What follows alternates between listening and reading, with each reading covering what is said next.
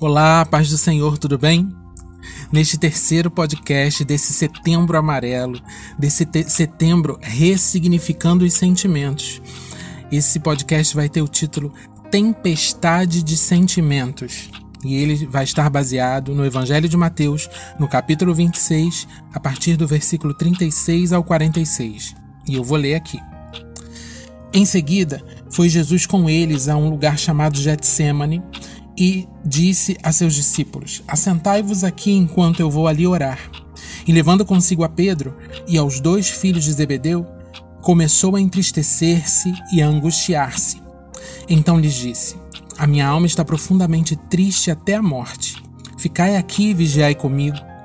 Adiantando-se um pouco, prostrou-se sobre o seu rosto, orando e dizendo: Meu pai, se possível, passe de mim esse cálice.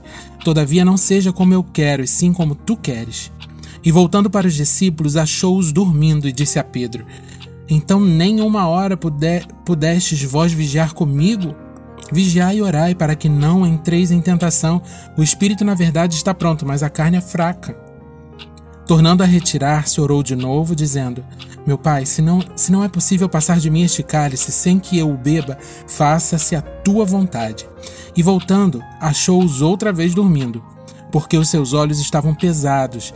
Deixando-os novamente, foi orar pela terceira vez, repetindo as mesmas palavras. Então voltou para os discípulos e lhes disse: Ainda dormis e repousais? Eis que é chegada a hora e o filho do homem está sendo entregue nas mãos dos, de pecadores. Levantai-vos e vamos.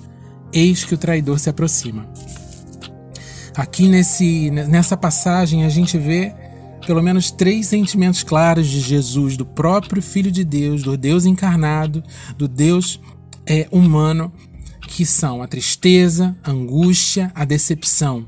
Em uma só passagem, em um só momento, em um só instante, uma tempestade de emoções.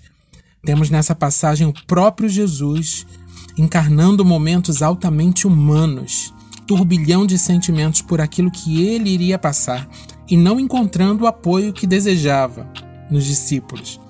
Deus em carne, Cristo sentia na pele, literalmente, a influência da alma no corpo e o que o mantinha de pé era o espírito.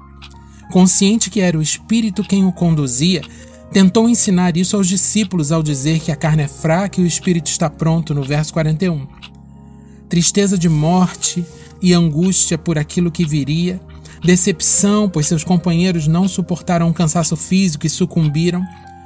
Onde Jesus teria encontrado ressignificado para essa tempestade de sentimentos? Na oração de rendição, na fé, que é a certeza do que não se vê, na plena convicção de que os planos do Pai eram perfeitos e que sua vontade sendo realizada seria melhor para todos, não só para ele.